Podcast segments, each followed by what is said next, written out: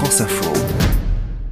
Hey, are you ready? Shaina Novalinga, étudiante à Montréal, s'ennuyait l'an dernier en plein confinement. Pour s'amuser, elle se filme avec sa mère en train de chanter selon la tradition inuite. Les deux femmes se font face, leurs visages distants de quelques centimètres seulement, chacune tenant les bras de l'autre. La vidéo est postée sur TikTok. Un an plus tard, elle est suivie sur le réseau social par près de 3 millions de personnes.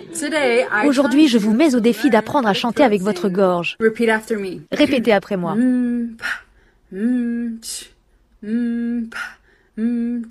Le chant de gorge a presque disparu parce qu'il a été longtemps interdit par les missionnaires chrétiens qui voyaient dans cette pratique un terrible péché. Shaina Novalinga veut le populariser. Elle est interrogée ici par une télévision canadienne. Parfois, nous imitons le son de la nature, parfois le son des animaux. C'est bien plus profond qu'une simple chanson. Au début, j'avais toujours peur de la réaction des gens. J'avais peur d'être jugée à cause de ma différence.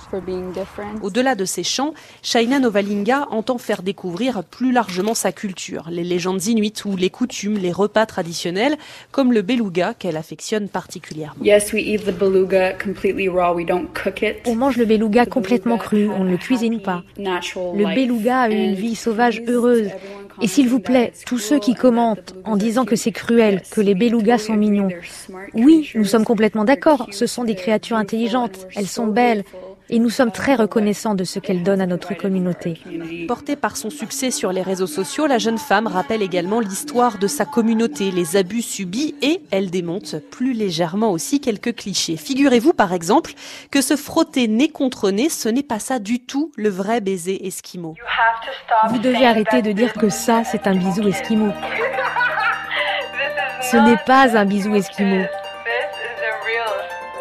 Ça, c'est un vrai baiser. Plutôt donc une forte pression du nez et de la lèvre supérieure sur la joue de la personne chérie.